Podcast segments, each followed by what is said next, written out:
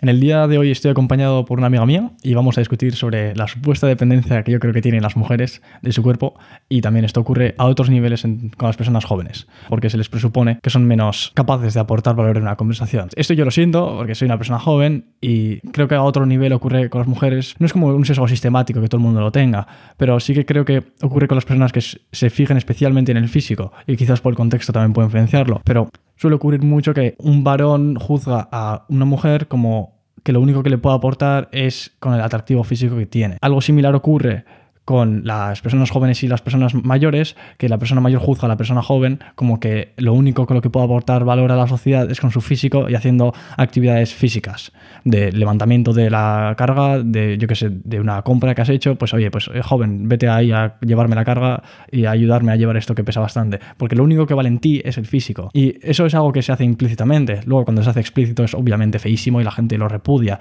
pero en las situaciones en las que eso ocurre implícitamente, que no se te dice a la cara de, hey, tú lo único que eres es una cara bonita y no vales para nada más. No hay un mecanismo directo con lo que se le pueda afrontar a eso. Hay que hacer un... A un comentario implícito es difícil responderle con un comentario explícito de, hey, me estás juzgando como inferior. Como que yo que sé, igual no te prestan atención o no, no necesariamente tiene por qué ser que no te prestan atención, sino que esto en una conversación se, se, siente muy fácilmente. Cuando alguien juzga tus comentarios como no válidos, te enteras, como que te está juzgando negativamente. Esto mismo ocurre a otros niveles. Entonces, me gustaría tener el testimonio de mi amiga que, por la que estoy acompañado hoy para discutir este tema.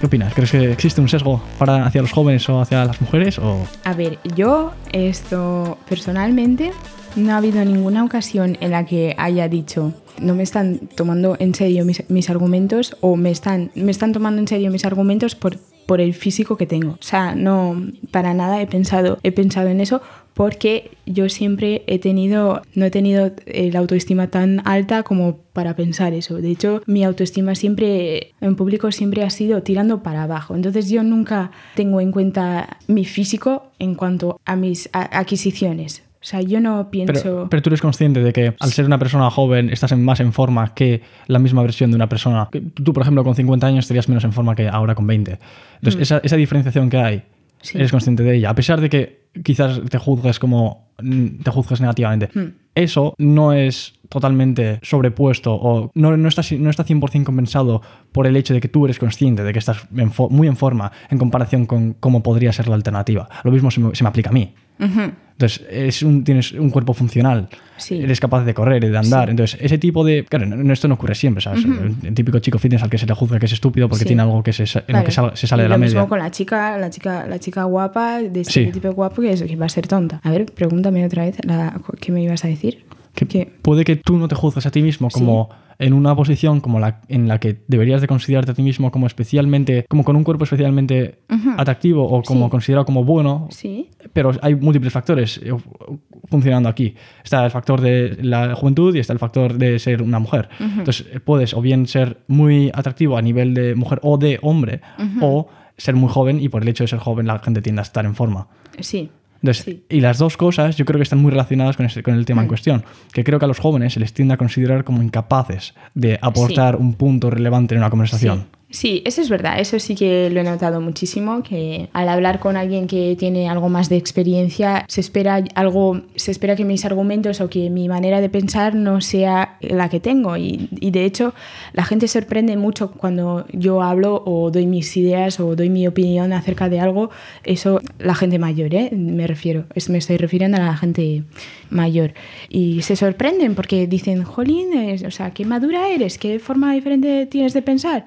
Y eso sí, que estoy de acuerdo, que la gente suele tener una, idea no negativa, sino suelen eh, subestimar a, los jóvenes. En mi experiencia, sí que me ha pasado alguna vez que, volviendo al asunto de, físico, ahora que lo, estoy, lo he reflejando, sí que alguna vez me ha pasado que, que haya dicho, ah, esta persona no me está haciendo caso no me está tomando en serio porque soy fea o porque no tengo la no Mm. soy no tengo el prototipo al que la sociedad ve Pues eh, estándar de belleza. eso, eso, no tengo el estándar de belleza en la que la gente, la que, la que la gente prefiere. Eso sí, eso sí que alguna vez sí que he pensado. O sea, que le está dando la vuelta completamente a mi argumento. O sea, Eso. no es que te consideren especialmente tonta por el hecho de ser guapa, sino por el hecho de ser fea. Sí. Pero es una- una- un juicio Sí. subjetivo que estás teniendo, ¿eh? No, Sí, no- sí, no- ni lo estoy validando No, ni lo estoy... No, no, no. Sí, pero sí, sí que lo he pensado.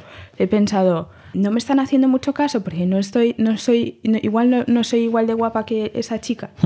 Porque eh, eh, yo, en cuanto, en cuanto a manera de pensar, soy juzgo bastante. A ver, este juzgamiento lo hacemos todo. Sí. En 20 segundos, hablando con alguien, tú ya tienes una, tú ya tienes una crítica a la persona, ¿sabes? O sea, tú- Un modelo de la otra modelo, persona. sí. A los 20...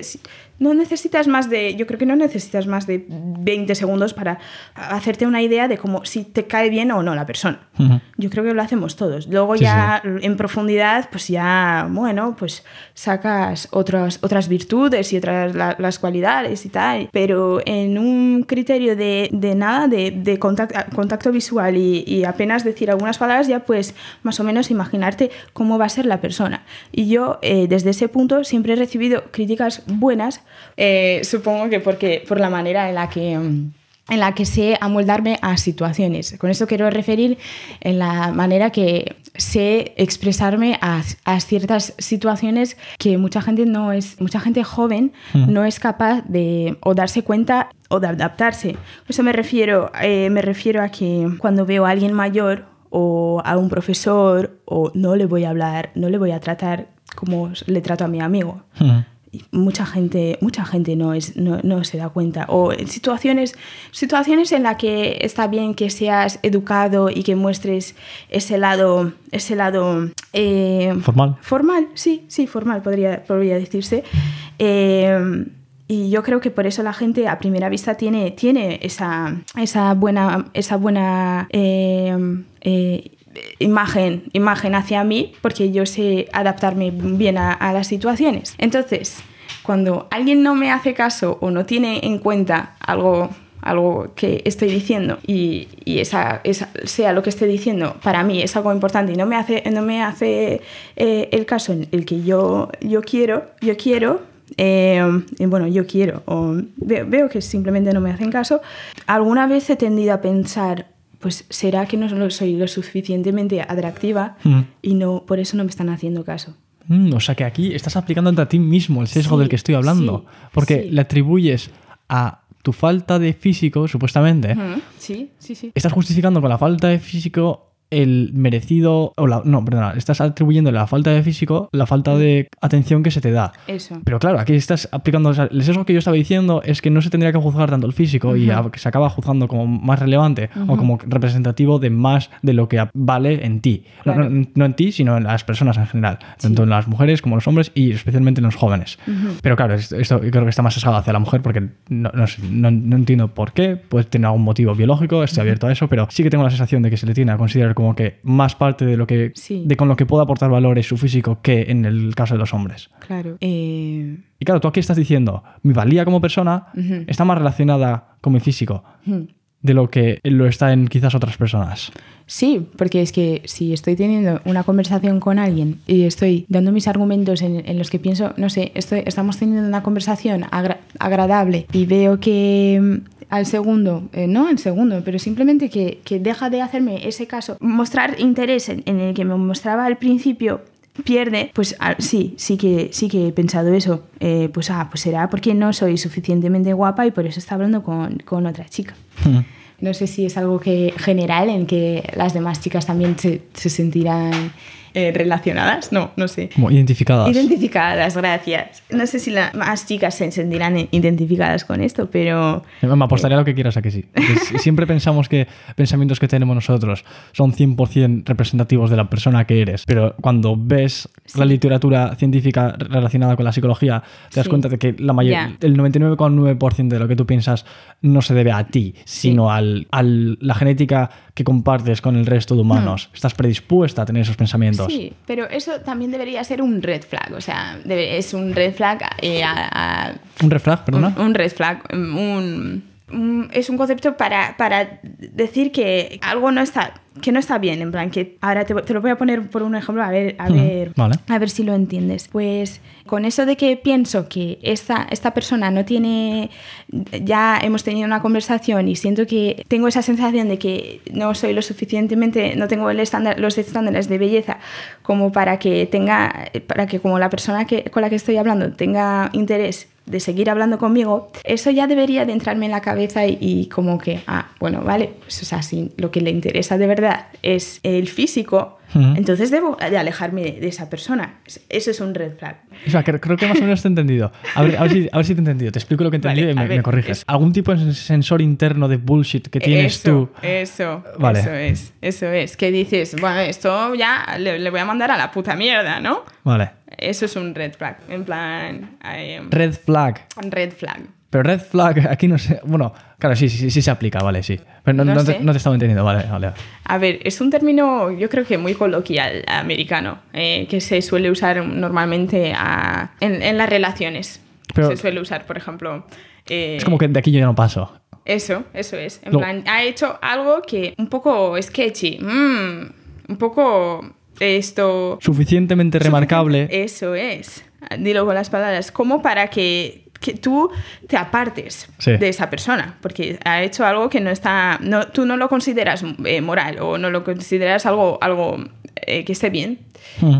Eso ya es un red flag, como una. eh, no sé. Volviendo al asunto, pues eso. Debería de ser algo que, que debería de echarme para atrás, ¿no? Pero no sé, es algo que hace que me haga sentirme aún peor conmigo misma. Debería ser al revés, debería de, de mandarle a la mierda al tío, ¿no? Ah, pues si no quieres, si es el, si el tío, si yo pienso que el tío no quiere hablar conmigo porque eh, no soy lo suficientemente atractiva como para que siga teniendo una conversación conmigo, pues me, me la tendría que, vamos, puedo, puedo de- hablar lo- mal, eh, me la tendría que sudar, Sí, me sí. la tendría que sudar, tendría que pasar de tío y decir, pero qué cojones ando eh, eh, con este tío, ¿no? O sea, o con el, le he puesto un tío, pero podría ser un tío, una, una, Sí, sí, una sí. tía, pero no, me quedo como, jolín, ¿y por qué? ¿Y por qué? ¿Y por qué no soy tan guapa? ¿Y por qué? ¿Y por qué? Y, Claro. me, y me hundo, me hundo aún más en, Hmm. en ese sentido. Yo creo que eso me ha pasado más que el decir, pues esta persona solo, solo está hablando conmigo porque cree que soy guapa. Mm. Ese, ese pensamiento no lo he llegado a tener.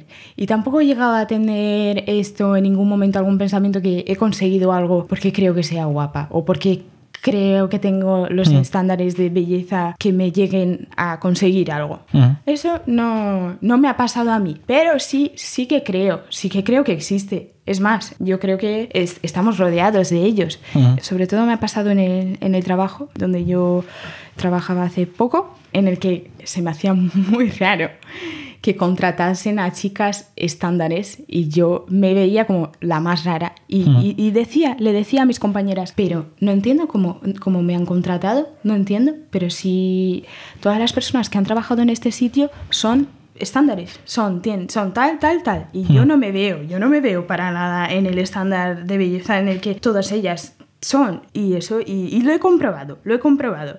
He comprobado que igual igual me salía igual me salía del padrón más que nada por el estilo de, de vestimenta que yo tenía. Y por eso no, no me notaba me notaba como que fue- no me encajaba en el, en, el, en el trabajo. Pero quiero decir que sí que yo noto habiendo trabajado ahí sí que no- notaba que aplicaban ese ese padrón de belleza, ¿sabes? Que, que no lo contrataba, no, no veía a ninguna persona gorda, no veía a ninguna persona negra, no veía a ninguna persona que se saliese del padrón, ¿sabes? Por poner un ejemplo, pero es que es- estamos rodeados de ellos, que de, importa más en las chicas sobre todo el cómo eres, cómo es tu físico, que mm, lo que de verdad tienes, tienes dentro y tus man- tu manera de pensar y de ver las cosas. Mm. Eso, eso sí, eso sí que pienso, que sí estoy de acuerdo con ello.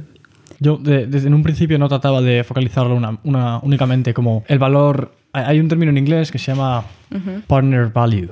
o, no, no era partner la palabra, era. No, no me acuerdo exactamente, pero era como una, mm, una medida del valor que tienes como pareja o como posible pareja. No, no me refería al, al- a eso, sino al... Porque claro, no, no estaba focalizando únicamente el juicio que pueden tener los hombres hacia las mujeres. Ya, igual me he ido. Sí, pero, pero que sí que tiene sentido porque has, has atacado a la, a la mitad, que es el- el- el- los, los casos en los que los hombres juzgan a las mujeres.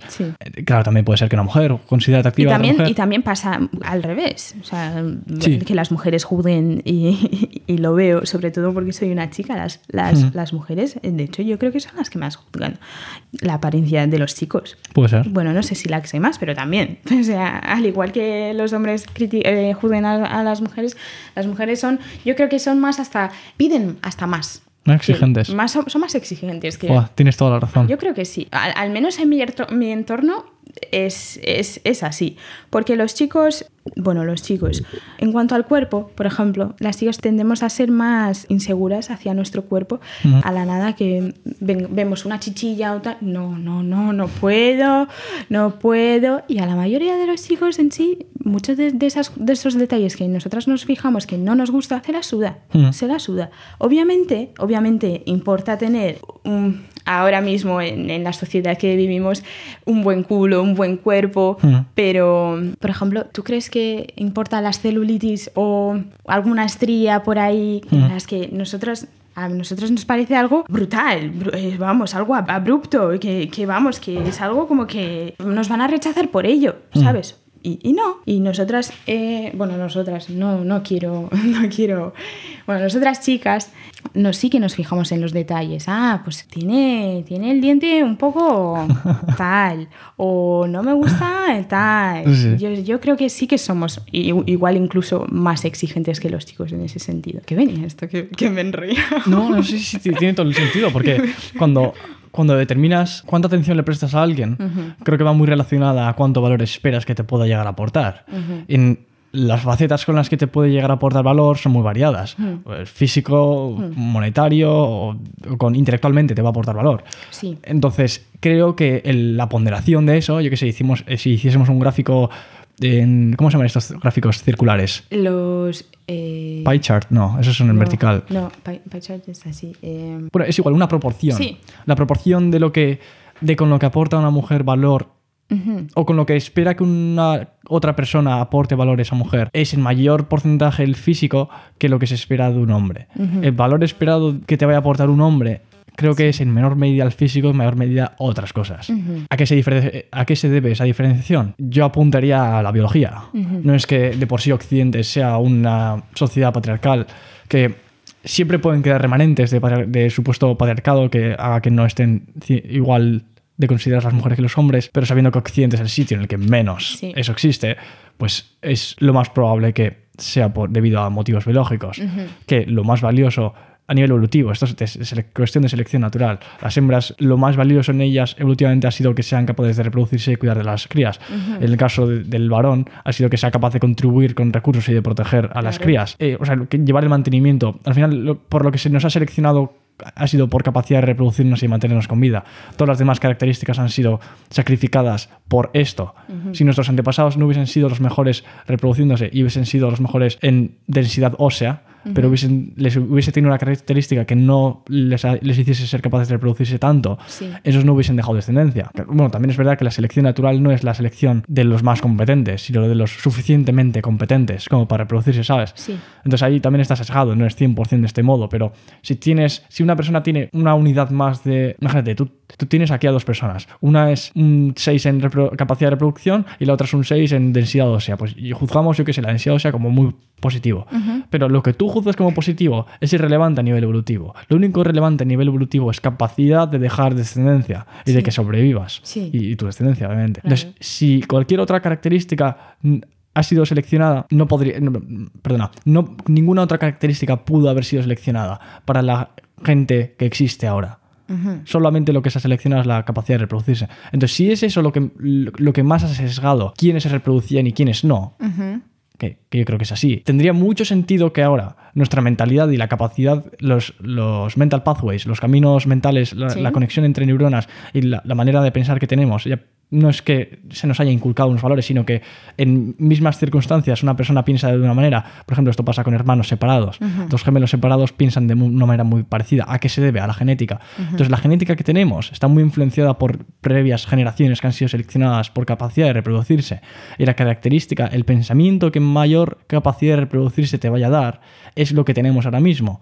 esos pensamientos de esta mujer no da señas de fertilidad o de capacidad de, gestionar las crías en caso de que las tuviésemos, hace que su valor como persona sea mucho menor a lo que debería de ser si es que considerásemos otros factores, pero estamos predispuestos a juzgar la fertilidad en las hembras como predominantemente relevante. Y al revés, yo creo que ocurre con la provisión de recursos. En los hombres lo que más se valora, más que el físico, es la capacidad de proveer de recursos. Hmm. Entonces se da, se da aquí una paradoja que por un lado se selecciona por una cosa, por el otro lado por la otra, y sí que es verdad que luego al final es como que en la sociedad se acaba viendo como más relevante a la mujer. Bueno, esto, esto es lo que yo creo, igual tú estás en desacuerdo y me gustaría escuchar tu opinión, pero es como que la mujer en una mayor, en un mayor porcentaje de lo que es relevante está localizado el físico que en el hombre. Y esta diferencia, creo que el tochazo que te acabo de soltar de biología tiene mucho que ver. Pero claro, igual es que eso ya no sé ya no existe y de alguna manera hemos conseguido a base de cultura modificar eso. ¿Tú qué crees? ¿Qué es lo que sientes tú en el día a día? ¿Como que el físico, las señas de fertilidad son algo muy importante o no es algo tan relevante y podrías llegar a ser considerado como alguien valioso por el hecho de ser capaz de aportar ideas importantes? Yo creo que yo personalmente, obviamente, obviamente todos tenemos, eh, todos vamos a juzgar el físico y hmm. es algo, lo primero que vamos a juzgar en alguien. Sí, sí. ¿No? Vamos a juzgar sus valores o cómo es, cómo es la persona. Eh, eh, sin juzgar antes la apariencia, porque es lo, primero que tenemos delante. De hecho, mira Tinder, o sea, estás jugando la apariencia mucho antes que, que, que, cómo es esa persona de verdad. Pero eso, está sesgado. Bueno, el, público en Tinder está sesgado porque lo que se busca es una relación a corto plazo. Hombre, claro. Claro, sí, no, sí, vale. Mal ejemplo el Tinder. Pero bueno, yo sí que, sí que creo que esto aún estamos, juzgamos muchísimo a, a la gente, esto eh, más, tendemos mucho a juzgar más eh, por el físico. Yo personalmente y lo puedo decir, lo puedo decir porque en mi pasado, eh, mira, es algo también muy curioso. Esto, eh, una persona, eh, algo muy curioso porque igual una persona que no te parece tan atractiva, pero te gusta muchísimo cómo es como persona y los valores que tiene esa persona, te hace, te hace más atractiva. es, es, algo que a mí me ha pasado muchísimo. Te, perdona, te, hace más atractiva a ti o te hace pensar, te hace juzgar a otra persona como más atractiva? No, no, no, no. Por ejemplo, me gusta una persona. Eh, pienso que es eh, razonable, razonablemente atractiva, pero no llega a mis estándares que me parece, vamos, una persona súper modelo, súper guapa. Pero me parece alguien que no, que no es feo, no me parece alguien feo. Luego al conocer esa persona más profundamente y si me gusta muchísimo eh, su forma de ser, a largo plazo esa persona eh, los beauty standards de esas personas, lo que me parecía, van a, van a subir. Sí, sí, sí. van a subir.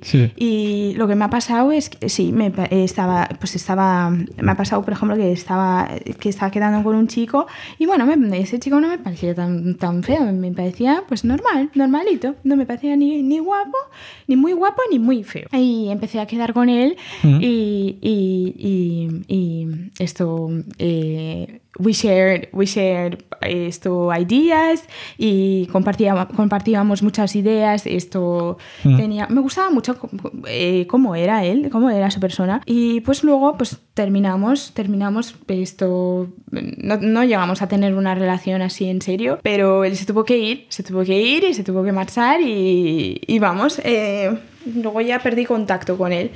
Y me acuerdo que a, a los, al año o así volví a ver una foto y digo, pero pero si este chico es súper feo. pero si este chico es súper feo. también puede ser que no, que tu estándar, puede ser que en el momento no, no. O sea, no, no. Simplemente yo creo que eh, estaba eh, ciegamente enamorada del chico. Y, puede ser, puede ser. Y, y, me gustaba tanto su persona y, que me parecía la persona más guapa del mundo, yo me acuerdo. ¿Quieres, que, te, ¿quieres que te dé una red pill del tamaño de un contenedor? Venga. El, ese supuesto ciego enamoramiento que tú sentías no se debe a que inherentemente esa situación se, se diese. Sí. Eso es lo que es el libre albedrío.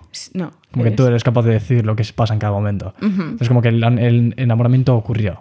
¿Y por qué ocurrió? No es como que lo elegiste tú, voy a enamorarme de esta persona. Sí. Simplemente ocurrió. ¿A qué se debe que ocurriese? Pues que si la característica opuesta hubiese sido seleccionada, bueno, no, no podría haber sido seleccionada, pero imagínate el caso opuesto, que a la persona fea le juzga siempre como negativamente. Sí. ¿Qué probabilidades hay de que esa persona acabase reproduciéndose? ¿Más o menos que una persona que es capaz de acabar conformándose y considerar como la persona más bella del mundo a alguien feo? ¿Tú no crees que esa capacidad que tienes de acabar cegándote frente a una persona quizás no tan atractiva Sí. es precisamente lo que les ha permitido a tus antepasados reproducirse? Y lo mismo se aplica a los míos, ¿eh? no es Ah, que yo no, sea... no, sí, sí, sí, estoy totalmente de acuerdo, porque yo me acuerdo que, que eh, es una locura lo que voy a decir ahora, ¿eh? porque era muy chiquita como para tener un pensamiento así, pero yo nunca he tenido que tener hijos, pero decía, le decía a mis amigas, eh, sí, sí tendría un hijo con esta persona, te lo juro por mi vida que decía eso, te lo juro, te lo juro, así que sí, podemos, podemos confirmar tu, tu tesis, esto, tu teoría. Estás influenciada por la biología. Estoy, estoy influenciada por la, por la biología, pero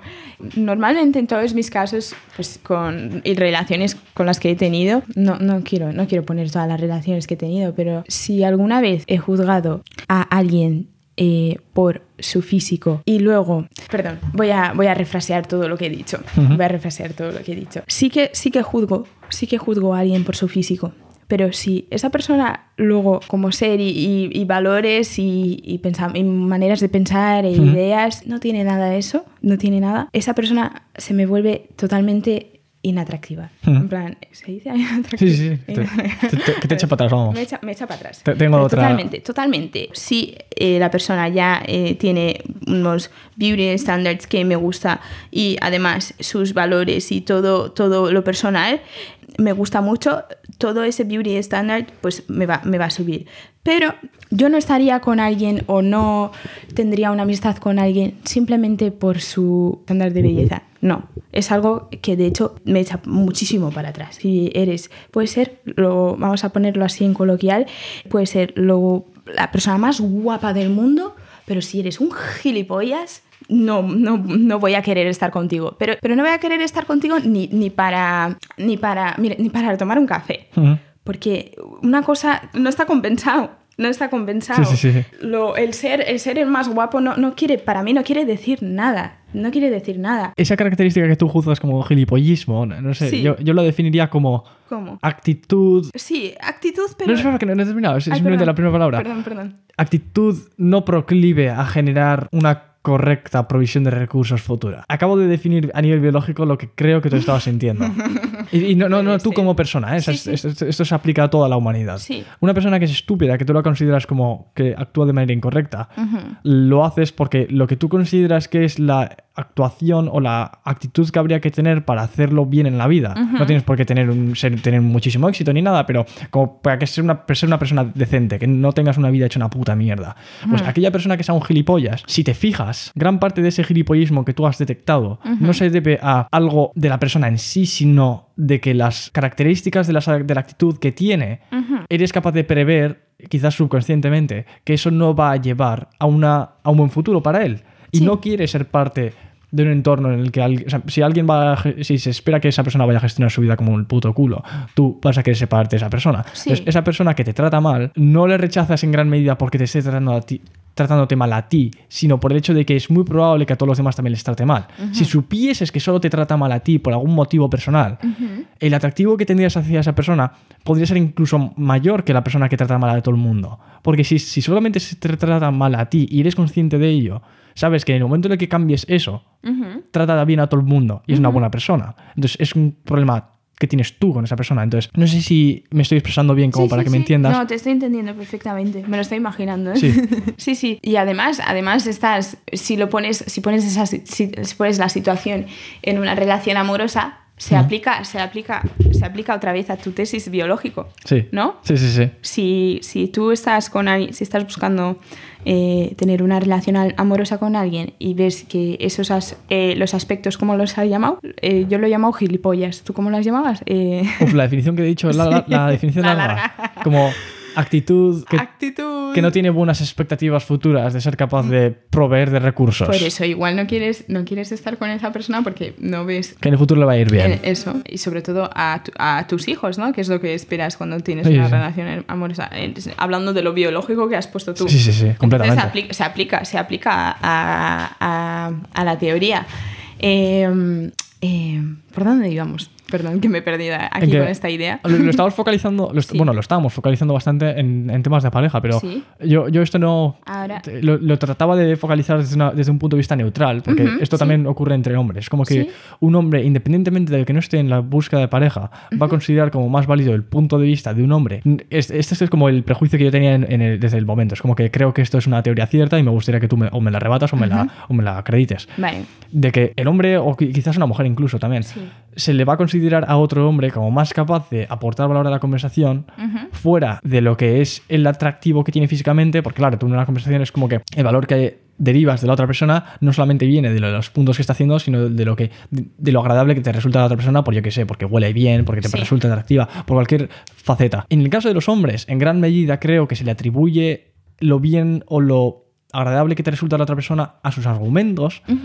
Y no tanto a su físico o a las otras características. Eso es verdad. Pero en las mujeres, Sí. creo que gran Sí. parte se debe al físico y se le atribuye poca relevancia a los argumentos de la mujer. Como que eres mujer, no da igual lo que digas. Sí, bueno, continúa con tus cosas de mujer. Cállate. Sí. Eso es como el estereotipo que tengo yo de lo De que las creo. mujeres con las mujeres. o Y- y de hombres, hombres Y con mujeres, sí, vale, también. vale. Ahora, también es verdad que esto habría que ponerlo en perspectiva, porque Ya. estamos en Occidente y es aquí donde, Eso, ya. donde menos ocurre. Entonces, eh, quizás si te vas a Arabia Saudita, esto lo puedes ver en estado puro, pero aquí creo que se da un remanente de eso. Eso, claro, claro. Que no, no- no lo estoy atribuyendo a maldad, ¿eh? Aquí No, creo que no, hay ningún claro. tipo de maldad, es influencia biológica. No, no, sí. eh, las maneras de pensar en, en otros lugares es totalmente diferente. O la, la cultura, todo, todo eso es, cambia un montón. O sea, que, que, estés, que, esté- que estés esto no me parece para nada algo, algo malo.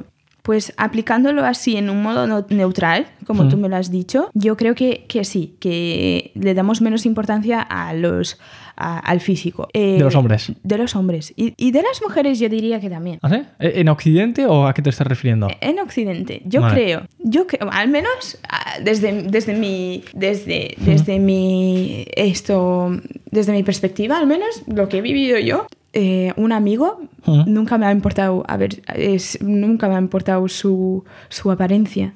Nunca, nunca he dejado de ser amigo de alguien porque por su físico. Es más, eh, me importa muchísimo más los valores que comparta conmigo. Eh, es eso lo que va a hacer que yo sea, sea más cercana a alguien o, Mm. o menos. Por, por los valores, eh, por, por, eh, yo, por, por si es gilipollas, como he dicho antes, por lo gilipollas que sea o no. Eh, y las ideas que compartamos juntos, no me da igual el físico. Mira, mis, mira mi, mi mejor amiga, una de mis mejores amigas, para nada tiene eh, el padrón de belleza que se pide o que yo piense. Con todo, perdón, eh, esto. Con todo perdón, eh, me parece, es que luego eh, no me parece que está en el padrón de belleza que se pide y, y me da igual, de, me da igual a mis amigos en cuanto a, en cuanto a valoración, esto, eh, física, no, no me importa y todos mis amigos, todos, es algo extraño y, y- y todos mis amigos me parecen guapos, todos, no, mis amigos, mis, mis amigos cercanos, ¿eh?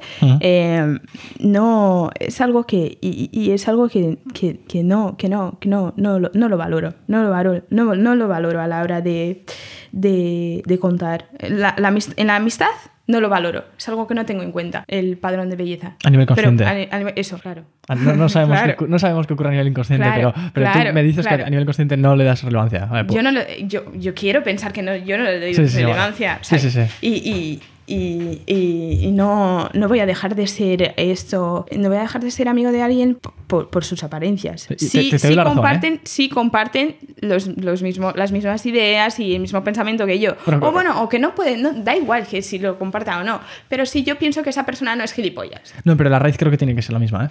claro. Por ejemplo, no a nivel ideológico de cualquier valor que eh, consideración ética que tú tengas, pero por ejemplo, yo so- soy li- liberal tirando al libertario. Me gustaría la reducción de la intervención del Estado lo Sí, máximo posible. vale. El capitalismo, vamos, yo lo adoro. Soy, hago un culto del capitalismo. Entonces, yo con un marxista podría tener una amistad muy cercana si la raíz es compartida. La raíz en mí no es el capitalismo. Lo que define mi identidad no es ser capitalista, es estar abierto a ideas diferentes. El dogma es lo que yo repudio, no la intervención estatal inherentemente. lo, que, lo que yo asumo como un dogma es que el dogma es malo, no que el capitalismo es bueno. A mí sí. me puede convencer de que el capitalismo es malo. Entonces, si una persona tiene la misma raíz, que es la apertura a ideas diferentes, pero tiene el siguiente paso, yo que sé, es como, esto yo lo veo como una raíz de un árbol. La, raíz es de una manera y luego el tronco nace de otra manera. Pues yo que sé, mi tronco es azul y el suyo es rojo, es completamente distinto. Pero que eso, bueno, justo me han salido las, esto del PP y del PSOE. No era, mi intención. iba a decir blanco-negro, pero como eso es racista igual, pues pongamos blanco y negro, sin hacer referencia a razas. mi, mi, tronco está saliendo blanco y el suyo está saliendo negro. Es una teoría completamente distinta. Entonces, ¿por qué, ¿a qué se debe que yo pueda considerar a esa persona como alguien muy cercano a mí? Porque la raíz, la base de la persona, yo creo que es eso, no otra cosa. Y las personas que no son capaces de compartir ideas, como tú estás diciendo, con gente que tiene ideas distintas, es porque la raíz de su persona, sin ser la ideología que apoyan, es que compartas las mismas... Eso es verdad, eso es verdad. Es, es, verdad. Y ya es. Perdón. Apego, apego al dogmatismo. Era como que yo, yo, como raíz, tengo el desapego al dogmatismo, como que el repudio al dogmatismo, y otra persona en su raíz tiene el apego al dogmatismo, y por eso una persona que quizás sea el PSOE, imaginemos, puede adorar a una persona del PSOE por muy estúpida que sea, porque lo único que importa es que sea de su misma secta. Si esa persona hubiese ocurrido que fuese del PP, amaría a alguien del PP. Pero si esa persona, en vez de tener el apego al dogmatismo, tuviese el, desapego al dogmatismo, como es en mi caso, o como intento, es como que el estándar que me aplico a mí mismo, que no siempre acabo consiguiéndolo, pues podría tener una relación con personas que son completamente distintas ideológicamente. Claro. O sea, no, no, es, es verdad. Yo estoy, estoy de acuerdo con ello. Y, además pensando, eh, pensando, estaba reflejando en, en, cinco personas a las que considero que tengo, que son amigos cercanos. Todos comparten la misma, la misma ética en la que, la que, yo, la que yo pienso que es, que, es, correcta, los mismos valores. Eh, pero me siento una persona abierta en, cuanto a, ¿no, te das cuenta que aquí te estás diciendo a ti mismo que eres como una dogmática? Hmm. Porque si todos tus amigos tienen los mismos valores que tú, es porque tienes apego al dogmatismo. Y yo, lo que estaba diciendo es que la raíz, al ser distinta a, la que quizás tengas tú, no, estoy muy seguro, yo lo que adoro es la apertura a ideas diferentes. Sí. Y tú estás diciendo, todos mis amigos piensan lo mismo que yo. Entonces es como una cámara de eco de que todo el mundo piensa lo mismo, entonces nadie tiene ideas diferentes. No, a ver, no, no digo pensar, estoy hablando muy en general. Sí, sí, sí, vale, vale. Ah, vale, te referías a la raíz, que todos tus amigos tienen el mismo apego a ideas diferentes como tú. Eso. Vale, vale, vale, vale. Vale. Entonces, eh, yo, y además yo me considero una, persona muy abierta en cuanto a, aceptar, a aceptar y, a entender eh, las ideas que no comparto, que no, que no, que no, que no, que no me parecen... Que, que no comparto. Yo me considero una persona que, que sé entender y a veces, muchas veces, dejo de, de, discutir, o sea, de poner ideas y de, defenderme a mí y a mis ideas como para escuchar y entender, a ver cómo piensa la otra persona. Mm, Siempre pues, me, me he considerado una persona abierta en cuanto a ese tema sí que es verdad que tiendo a cerrar mi círculo de amigos con los que estoy todos los, no todos los días, sino pero con los que tengo más afinidad, son los, que, los amigos que, con los que tengo mucha más afinidad suelen ser los que, los que, los que comparten las mismas, las mismas no quiero decir mismos valores, mismas ideas, sino que piensan como yo en el, en el sentido de, de, lo que está bien y lo que está mal. o, o, igual, es que ni eso, o igual... Eh, eh, todos mis ¿eh? amigos, todos mis amigos, todos mis amigos también son capaces de entender, entender, hmm. entender a los demás y, no cerrarse, no cerrarse a a, cómo piensan y, y, decir, no, esto está, ah, pues no, no, pues yo sigo, sigo, sigo mi línea, ¿sabes? Que no soy capaz de, de tener una mente, una mente abierta. hay tantas ideas que... tantas ideas que al final me voy. Que tenemos muchos frentes abiertos. ¿Qué te iba a decir? ¿Qué me estabas diciendo tú? yo, yo lo que había dicho es que Mientras que yo tengo como estándar moral la apertura a nuevas ideas, que quizás eso, no, estoy diciendo que lo acabe aplicando al 100% en mi vida, es como que por el, estándar por el que vivo, no es el estándar que consigo aplicar en mi vida. hablo con muchas personas que piensan distinto a mí y tal, pero no es como que lo consiga aplicar al 100%. Sí que mi, el grupo de amigos que yo tengo también está sesgado hacia hmm. el libertarianismo, digamos. Sí, sí, sí. Entonces sí que es verdad que eh, acá hay cierta cámara de eco ahí, no es 100% diversa el colectivo de personas que más cercanas tengo a mí. Sí, vale, te entiendo.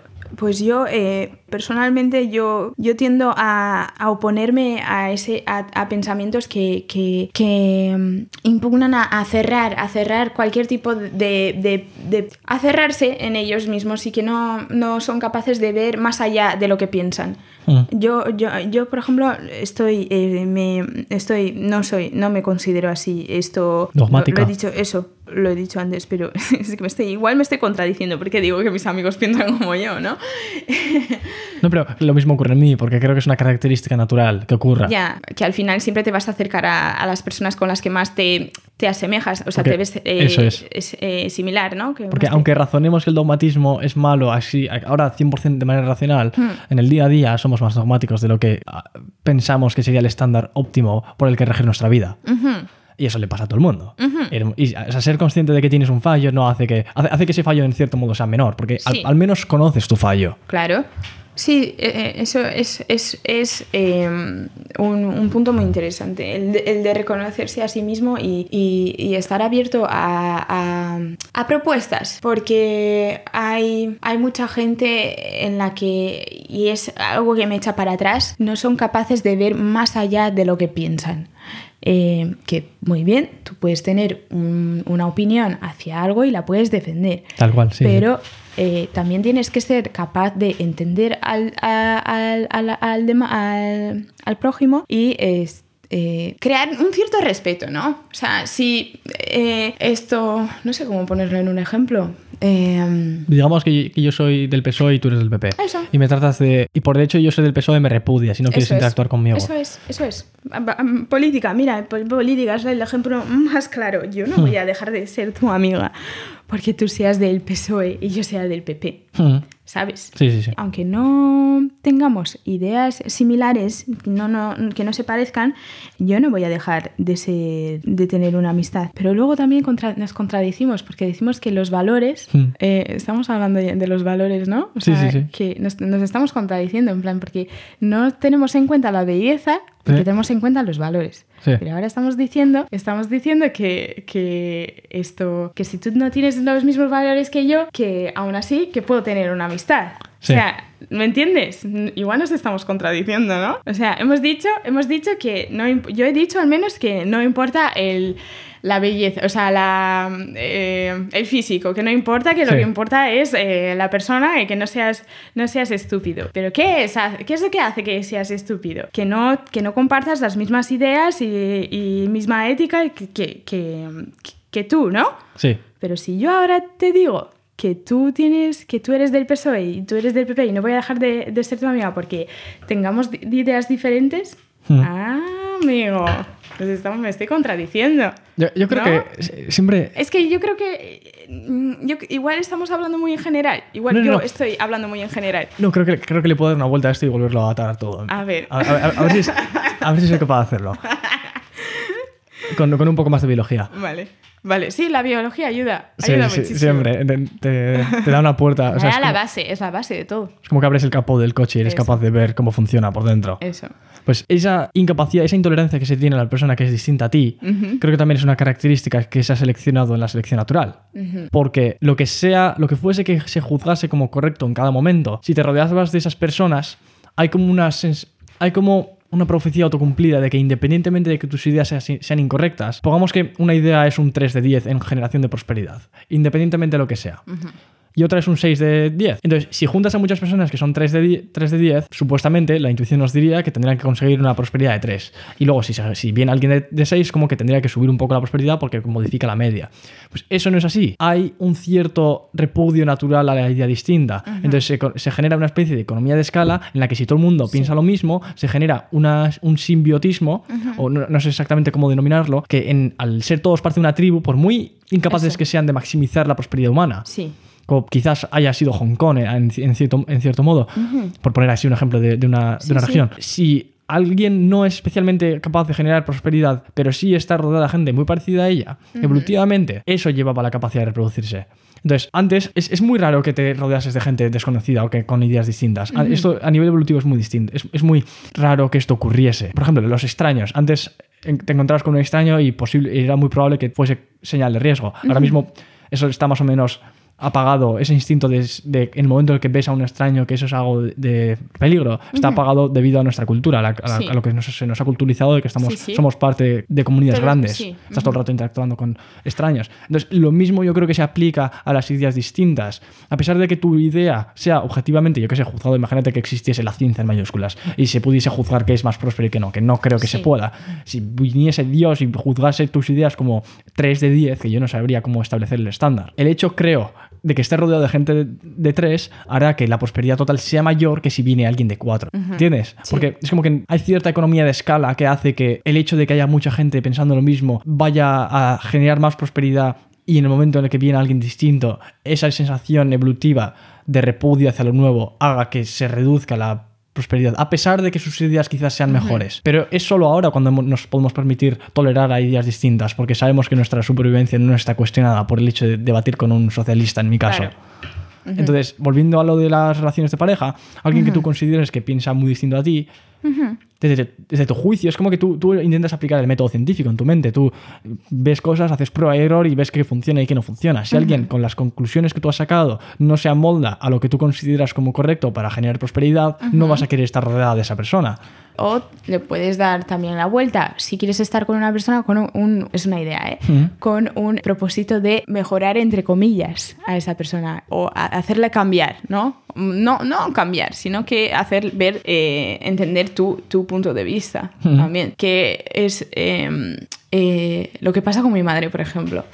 Mi madre y yo tenemos, eh, yo creo que esto, maneras de pensar tan opuestas, tan, pero, pero muy opuestas, ¿eh? Muy opuestas. Y yo esto, implícitamente, yo creo que implícita, de manera muy implícita, eh, hago muchas cosas y digo muchas cosas con el fin de intentar hacer que cambie su manera, su, su visión Hmm. y que, y que cambie su, ese pensamiento que tiene. Hmm.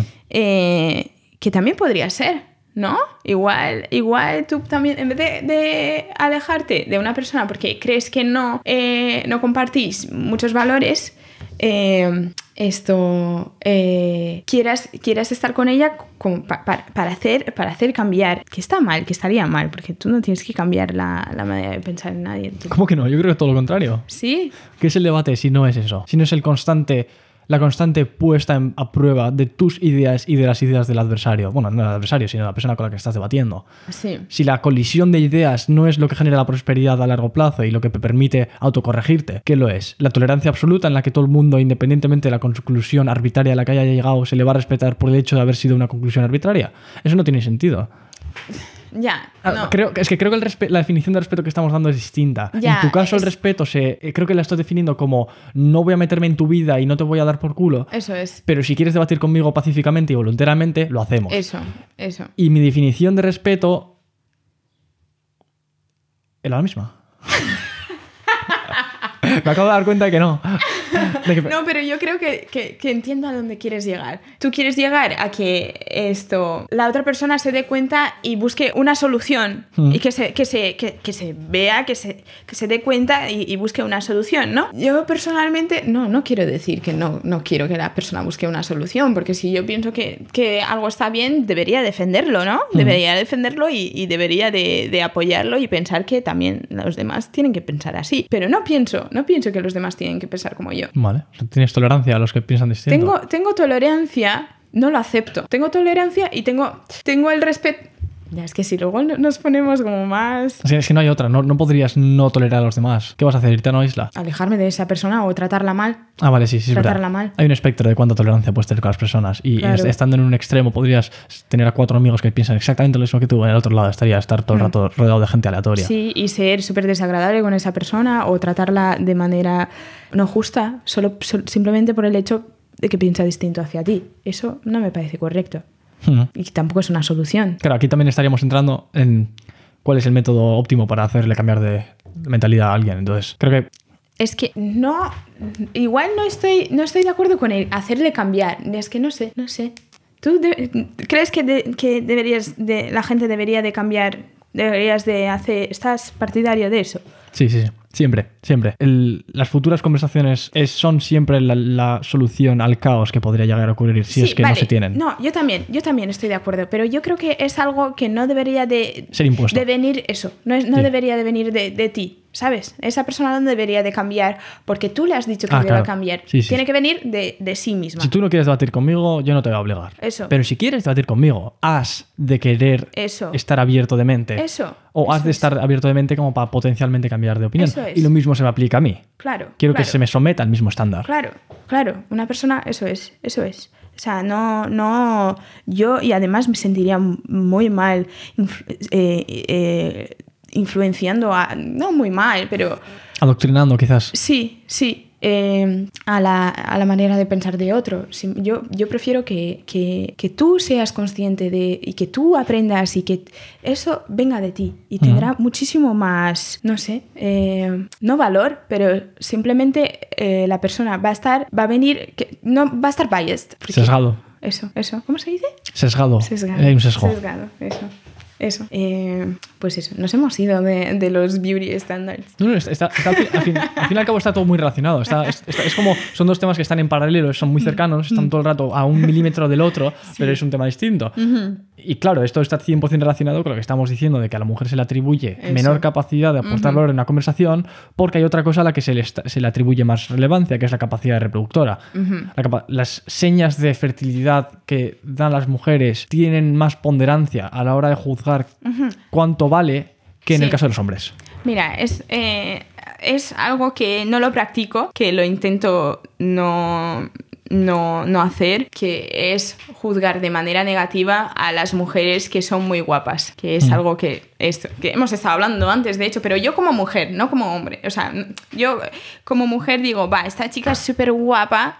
Eh, y decía, decía eso, ella decía, "Ah, esta chica súper guapa, pues es que, pero será, vamos, eh, será súper borde, será no sé qué, no sé cuántos, no sé qué, no sé cuántos.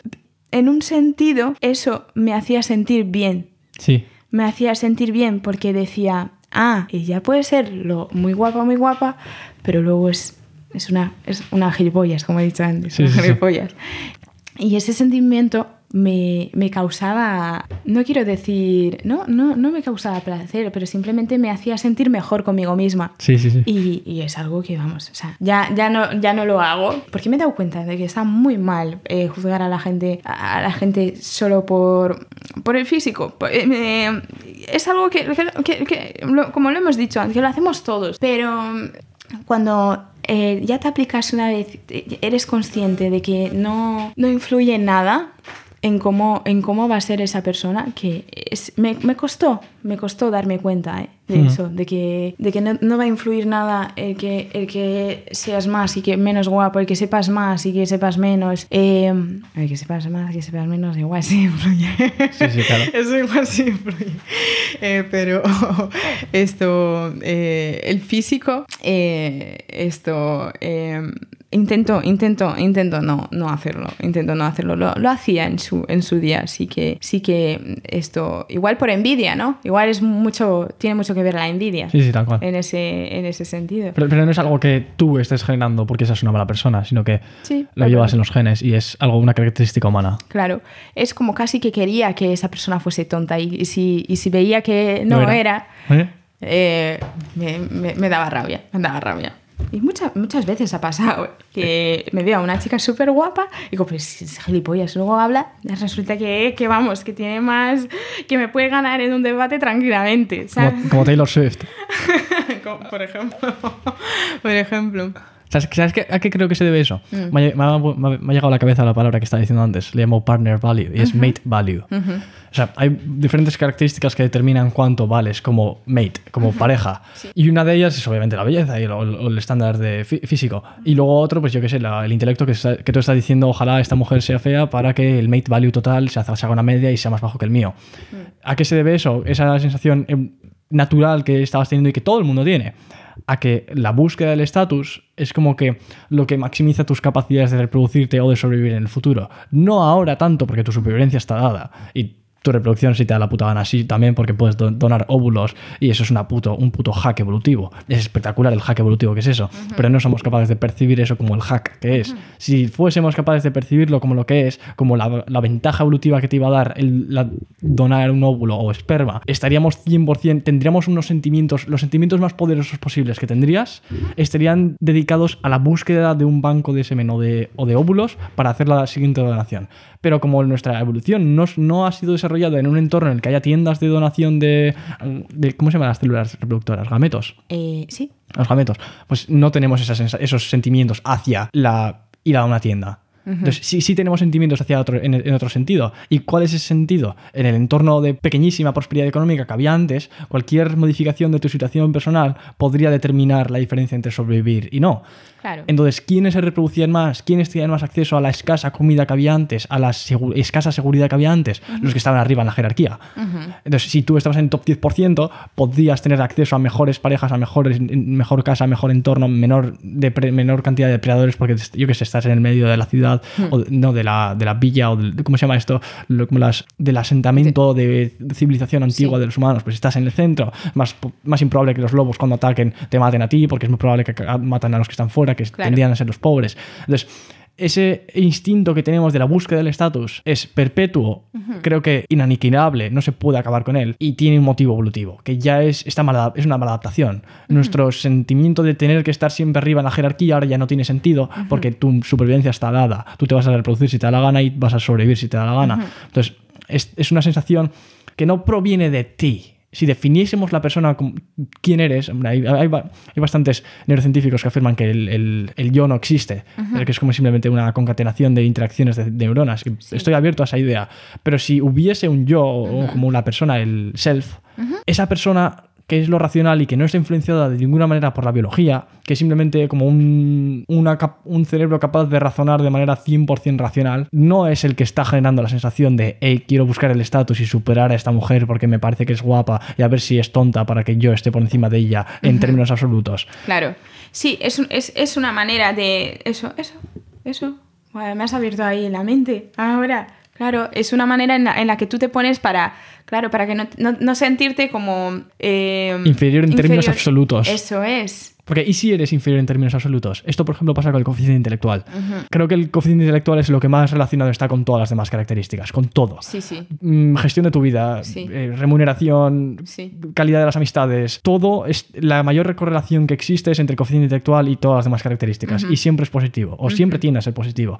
A más coeficiente intelectual, mejor las otras cosas. Entonces, con el coeficiente intelectual ocurre una cosa en la sociedad que no se admite tener uno bajo. Si alguien en la distribución, en la campana de Gauss, la distribución de la población. El medio, la, mitad por definición está al 100, si estás para la derecha, pues eres inteligente, si estás para la izquierda, eres tonta. Sí. pues las personas que están en la izquierda, o, o quizás no ellas mismas, sino también los demás, están muy predispuestos a ignorar esa reducción o esa inferioridad intelectual porque es lo que determina en grandísima medida todo. Sí. Y como es algo tan profundo en ti, admitir que eres inferior en eso, que es lo que determina tu valía a, a tantos niveles y que lo va a determinar de una manera tan profunda, es algo tan jodido de admitir a nivel evolutivo, que es, es admitir que tienes un estatus mucho, mejor que, mucho más bajo que los demás Sí. y que es prácticamente irreversible, porque una persona con un mayor coeficiente intelectual podrá mejorar su vida más de lo que será capaz de hacer una persona con una menor Claro. coeficiente intelectual. O sea, partiendo de la misma base, el que tiene mayor siempre va a acabar mejor en un año, un año vista. Claro. O estadísticamente va a ser así. Entonces, es, yo creo que es por esto por lo que el coeficiente intelectual es algo tan controvertido y por lo que no se permite decir que alguien tiene un coeficiente intelectual bajo. Porque, por ejemplo, las personas que son listas, eso más o menos sí que se puede decir. Oye, pues es- este tío es muy listo, yo qué sé, y tiene un coeficiente intelectual 150, es espectacular, qué tío más listo.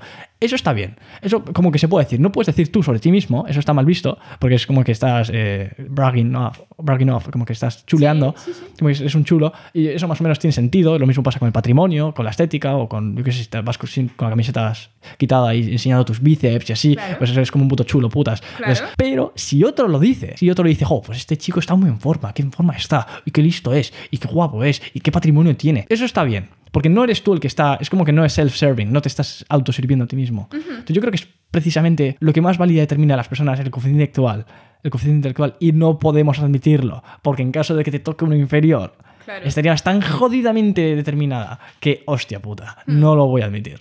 Vale, pues como tú estabas diciendo antes que es esto, no puedes, no puedes, eh, teniendo, no puedes eh, self, self-serve, has dicho. Sí, que te sirves a ti mismo. eso. No puedes... Teniendo un. siendo inteligente, una persona lista, ¿no? Mm. Es algo que yo también creo que es muy difícil, es el reconocimiento de las personas que no son tan intelectuales Mm, hacia las personas que lo son.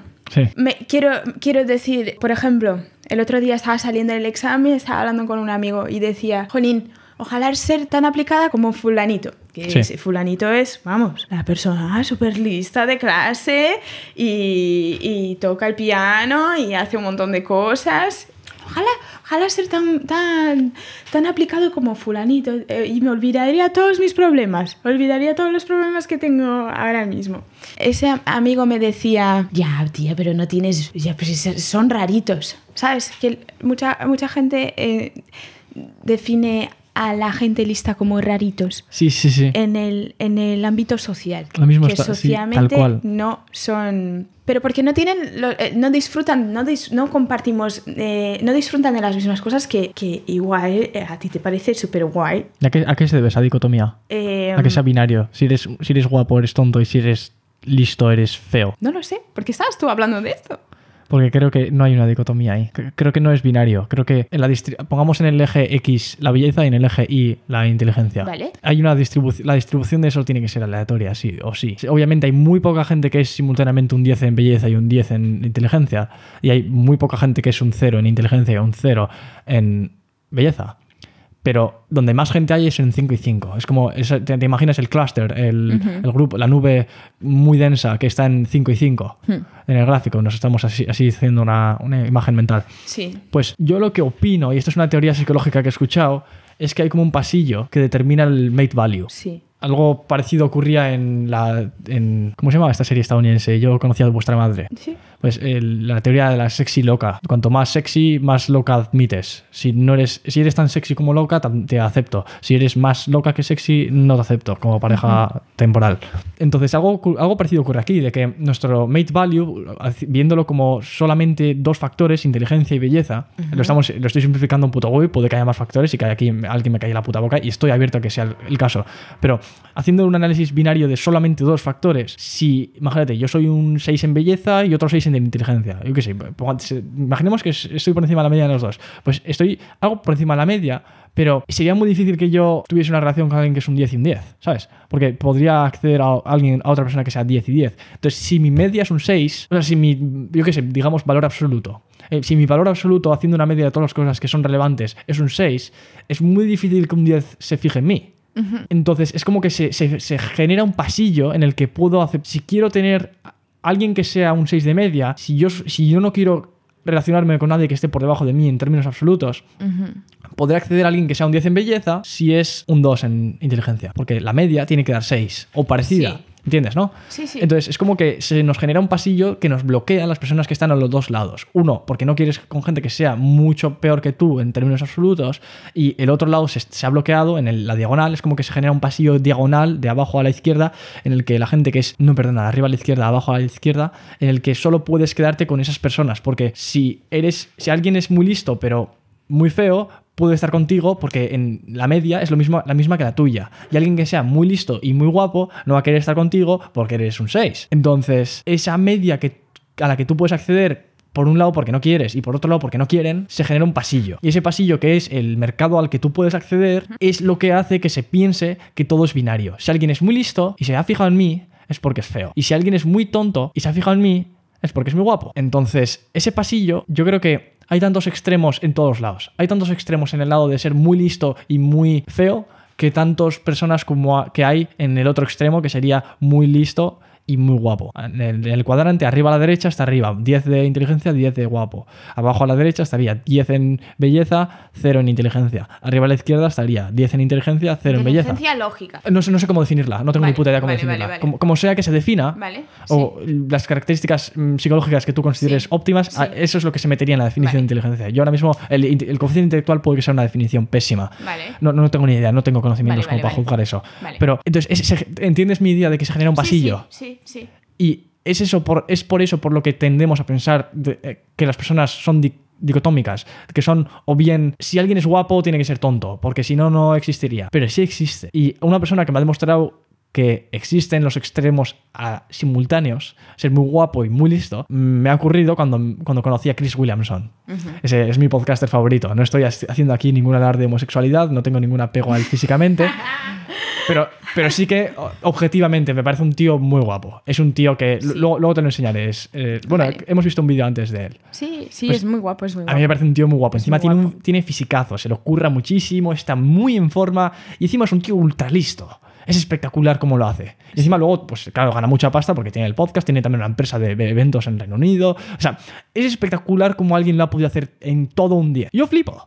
Yo, yo en un principio decía, va, pues este tío que está, le conocí eh, hablando no, personalmente, sino le escuché su voz. Y dije, pues es como que mi, mi subconsciente decía, este tiene, tiene, que ser feo. Y luego vi sus vídeos de YouTube, porque sube sus podcasts en vídeo eh, online. Sí. En YouTube y se le ve su puta cara. Y dijo, pues este tío es, guapo. Qué, raro que sea guapo y listo. Algo mal tiene que tener. Y no tiene por qué tener nada malo. Solo que su mate value es aproximándose al 10.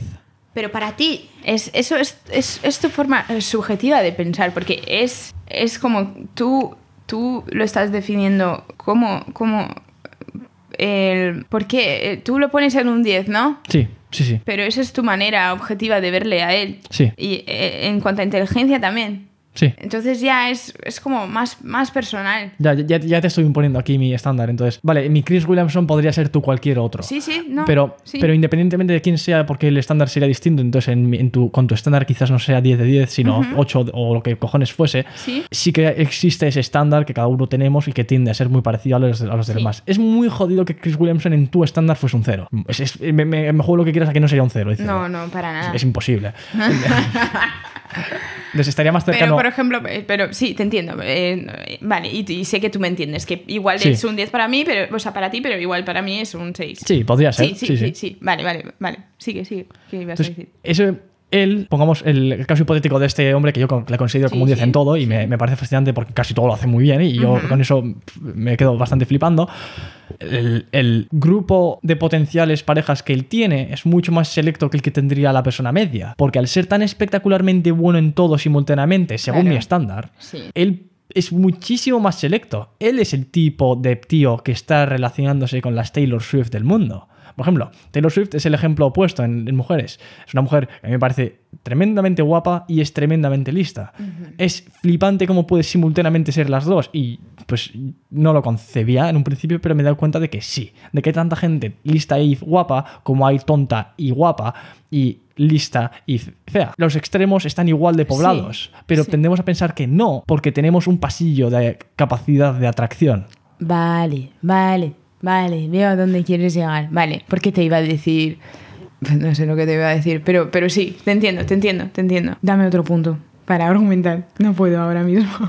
Esta selección adversa que ocurre, en que en términos absolutos lo que valgas como pareja va a determinar en gran medida qué, a qué tipo de pareja puedes aspirar en el mercado de las parejas, hace que estés limitada o no, no, limitada? No, no, no creo. A ver, en teoría sí, ¿no? Eh, tendemos a pensar, es, un ejemplo muy claro es el, eh, el de mis padres, sí. Eh, que tienen una, esto, una, una diferencia de edad muy grande, creo que 20 años así, y mi madre yo creo que, que, tiene muchos de los valores, tiene mucho, muchos de los beauty standards, eh, eh, se encaja mucho en, en, en, los beauty standards de la, que, que, propone la sociedad, la sociedad actual.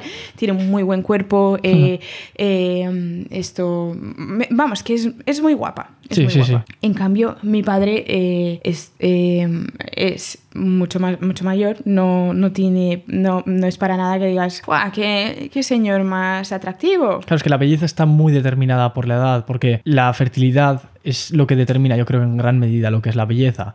la, fertilidad y la belleza hay una correlación de prácticamente Pero uno. Aún así, aún así, ¿qué es lo primero que viene a, la mente? ¿Qué es lo primero que le viene a, la mente a alguien que ve a una pareja con así, con, la, con esa diferencia de edad? Ah, ella solo está con él por el dinero, porque está pastado.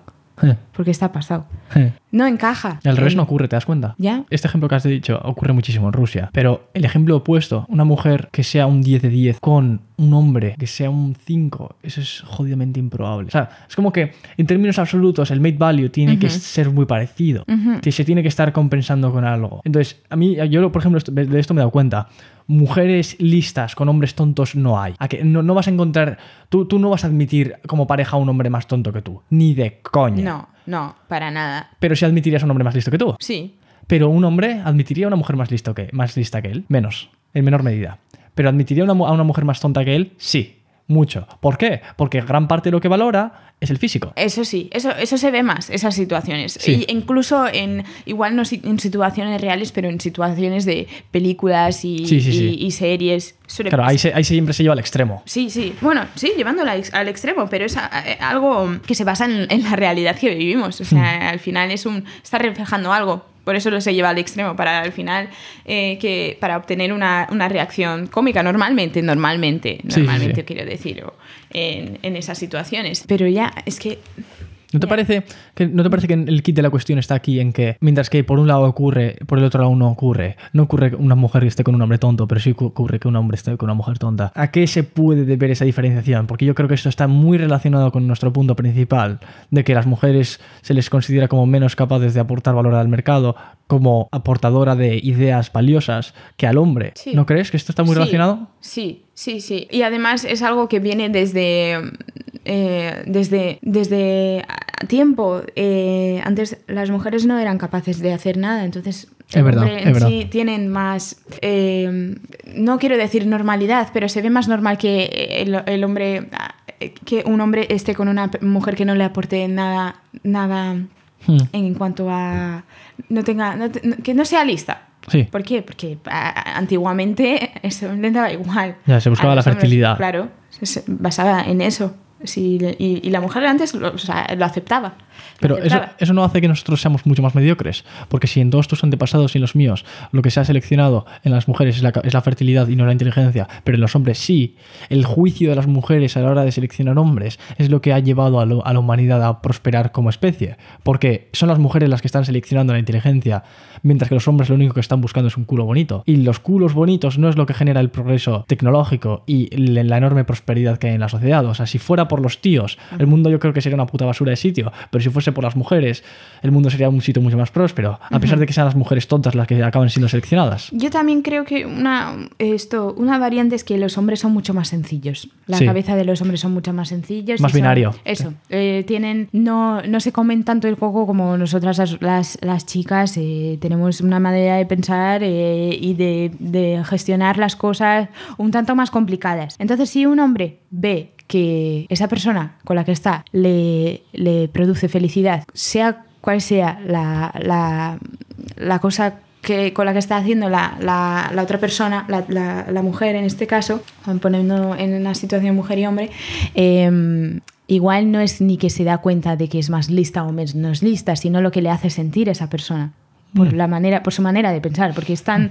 No, no piensa tanto. O sea, te- Simplemente es, está, está provocado por, por, por sus sentimientos, por lo que le hace sentir la otra persona. Esto, esto yo creo que creo que tienes toda la razón. Porque cuando a más inteligencia, más capacidad de abstracción tienes. Hmm. Pero la abstracción es lo opuesto a vivir en el momento. Entonces, ¿qué, qué es un perro si no es el ser que más vive en el momento? ¿Por qué los perros dan felicidad?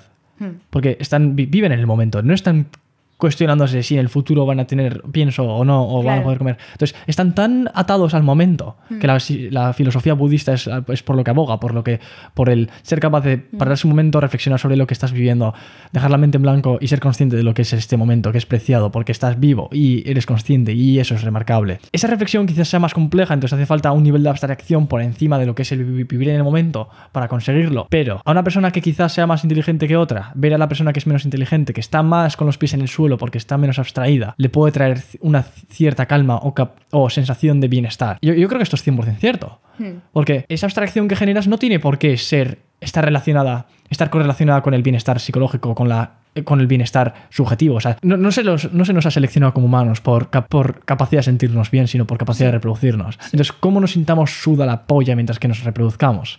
Entonces, la inteligencia sí que ha sido seleccionada porque era necesaria para poder afrontar los problemas que teníamos en el pasado. Pero claro, entonces nos encontramos con que los problemas psicológicos son muy comunes porque no se nos ha seleccionado para evitarlos. Se nos ha seleccionado para evitar la muerte o la, la incapacidad de reproducirse, la infertilidad. Entonces, eso está muy relacionado con lo que decía antes, de que en el caso de la mujer se le valora mucho más que sea capaz de ser fértil y en el caso del hombre que sea mucho más capaz de resolver problemas o de que sea pragmático y de que esté en el momento... Los, los hombres, por ejemplo, yo creo que son simples porque era necesario a nivel evolutivo que fuesen capaces de solucionar el problema, que no estuviesen comiéndose la cabeza, pero en el caso de las mujeres, al ser una, una situación más social, del estar en la tribu, re- haciendo recolección de, de, yo qué sé, es como el, el- el caso prototípico de cómo se suelen en los textbooks de psicología evolucionista, que dicen las mujeres pues eh, recolectaban comidas, vallas y así, cuidaban de las crías y cuidaban del- de, la, de la cueva o algo, es como algo así, y luego los hombres cazaban y proveían de cosas como que eran más rudas. Pues en, el, en la interacción con un new requieres de una dicotomía, de algo que no te estés abstrayendo en exceso en ese momento y estar 100% presente. No estoy diciendo que los hombres sean más palurdos. que, eh, la- obviamente hacen falta, sol- para acabar con un new que pesa como siete veces más que tú, es necesario algo de inteligencia que él no tiene. Le tienes que superar inteligencia como para poder acabar con él. Es como que si alguien pesa 100 veces más que tú, Sí. vas a poder acabar con él si es que eres más inteligente que esa persona. Bueno, persona, en- entre personas no hay una diferencia de 100, pero entre un elefante y un humano sí. Sí, sí. Eh, de todas formas, es una inteligencia que viene, viene con nosotros, ¿eh? ¿Cómo? ¿Cómo? No, no, estaba, eh, te estaba corrigiendo el, el- Bueno, corrigiendo, estaba, estaba haciendo algo de referencia al ejemplo, al ejemplo del, del New. No tiene, no tiene nada de importancia. No, pero viene, como, viene con nosotros, ¿a qué te refieres? no, te- no te he Eh, entendido. esto- es que el otro día esta- estaba viendo, me, me apareció en YouTube eh, un, un, un, un- una, ahí, una, prue- no, una prueba, un, un test, bueno, no un test, ay, no me sale la palabra. Un experimento, perdón, un experimento de, de- sí, psicológico, psicológico, no sé. Bueno, un, un experimento que hacían unos psicólogos que a partir de cuándo, cuán- de qué, a partir de qué edad eran los niños conscientes de, de sí mismos. Eh, Y Mm. ponían un carrito de juguete y eh, al, al final de las ruedas estaba atada una especie de, de manta, estaba atada al carrito y ponían a la madre al final de- del pasillo y decían a- al niño, venga, llévale al carrito a, a la mamá. Pero ¿qué pasa? Que no podían, no podían empujar porque, porque estaban encima, estaban encima de, de la manta, de, de- de la toalla que, que estaba sujeta al carrito. Entonces tenían que averiguar que eran ellos el problema. Mm. Y total, que en conclusión, eh, esto, eh, eres consciente de, sí- de ti mismo a, lo- a los 18 meses, que eran los niños de 18 meses que, que, que- que se daban cuenta de que eran ellos el peso que, que, esto, que hacía con el que, con el, que el carrito no, no se moviese. Quitaban, quitaban el- la manta y la ponían en, dentro del carrito. Autoconsciencia. Eso, autoconsciencia. Entonces, tú- el ejemplo del new, del new es algo biológico. Tú, yo creo, ¿no? Tú, Sí. tú tienes que, viene de ti saber que, no sé qué ejemplo pusiste, te- o sea, perdón, has puesto, pero, pero eso, que no, no venía, no venía nada a cuento con el debate. No, creo que sí, porque el entorno en el que el humano ha sido evolucionado es más, es más parecido a la caza del New que al entorno rodeado de portátiles y micrófonos que tenemos ahora. Claro, Entonces, nuestra biología está preparada para lidiar con news y no con micrófonos. sí. Entonces, es por eso por lo que hacía referencia a eso, que estamos muy sesgados por ese entorno, por lo que era óptimo en esa situación y no en esta. Entonces, seguimos teniendo características que son mal adaptativas para nuestra situación actual. Y eso es lo que yo creo que genera ese, el tema principal de este debate, que es la discriminación que se hace en muchos casos a los jóvenes y a las mujeres, por el hecho de que quizás gran parte del valor que pueden aportar ya está siendo generado en otro aspecto que no es el intelectual, por lo que se selecciona a las personas que son capaces de aportar valor en mayor medida, pero se tiende a juzgarles como que tú te centras en otras cosas, tú no haces esto, ¿no? Sí, yo creo que sí. No, puedo, no voy a argumentar más porque es que creo, creo que sí, que est- estoy de, estoy de acuerdo. También creo que tiene mucha, mucha influencia eh, esto, el nurture, el nurture, yo creo que tiene mucha sociedad. influencia. La sociedad, la sociedad tiene mucha, mucha influencia eh, esto en, en, el, en, el, que te hace pensar, qué qué es lo que te hace pensar que una persona sea, sea cualificada para ti, en beauty standards, en, en valores y, en, todo, en todos esos ámbitos. Tiene una... eh, una inmensa aportación la sociedad, porque es que si no, ¿de dónde, ¿de dónde viene la idea de que una persona es guapa o? ¿no? De la, de De- la fertilidad. Estoy bastante seguro de que eso es así. Sí, ¿eh? ¿Cuánta- pero tampoco no, no viene de la influencia también de los demás. Mm. ¿No crees que te influye eso? Hombre, la, la sociedad en, en algún aspecto sí que influye, Sí. pero el estándar que se genera social también está influenciado por la genética de la sociedad. Sí, Entonces, ¿cuánto? Esto es como el nature of nurture, Sí. la naturaleza de, las, de la De la sociedad. sociedad. Esto, por ejemplo, en, eh, leí un libro hace, hace un tiempo, se llama Blueprint, por Robert Plomin, que te, te lo, te lo quiero enseñar después. ¿vale? Es de cómo el, DN el ADN nos crea como personas. Y hablaba de que la gente es como que lo veía binario, era el 50% de lo que nos influye es nuestra genética y el 50% es nuestra crianza. Y el ejemplo más de crianza, más del entorno que se podía crear, que se podía pensar es el tiempo de vista de televisión. ¿Cuánto tiempo ves la tele? Ese tiempo se pensaba que era 100% atribuible al entorno y 0% atribuible a tus genes. Sí. Pero se ha demostrado que hay una correlación enorme entre gemelos que se han separado en familias distintas en el momento del nacimiento y en el tiempo que pasan viendo la tele. O sea que también está relacionado por el nature. Ni siquiera el nurture está 100% exento del nature. O sea que eso que pensamos que es afectos so- sociales están en mayor me- en gran medida afectados por la naturaleza, por la biología. Entonces ni siquiera, sí, que en cierto modo tiene razón. Tú si hubieses nacido en vez de en Occidente en Sudán, pues probablemente las condiciones culturales hubiesen sido distintas y hubieses llegado a tener otro tipo de estándares. Y- Claro. Y, en ese sentido tienes toda la razón. Claro.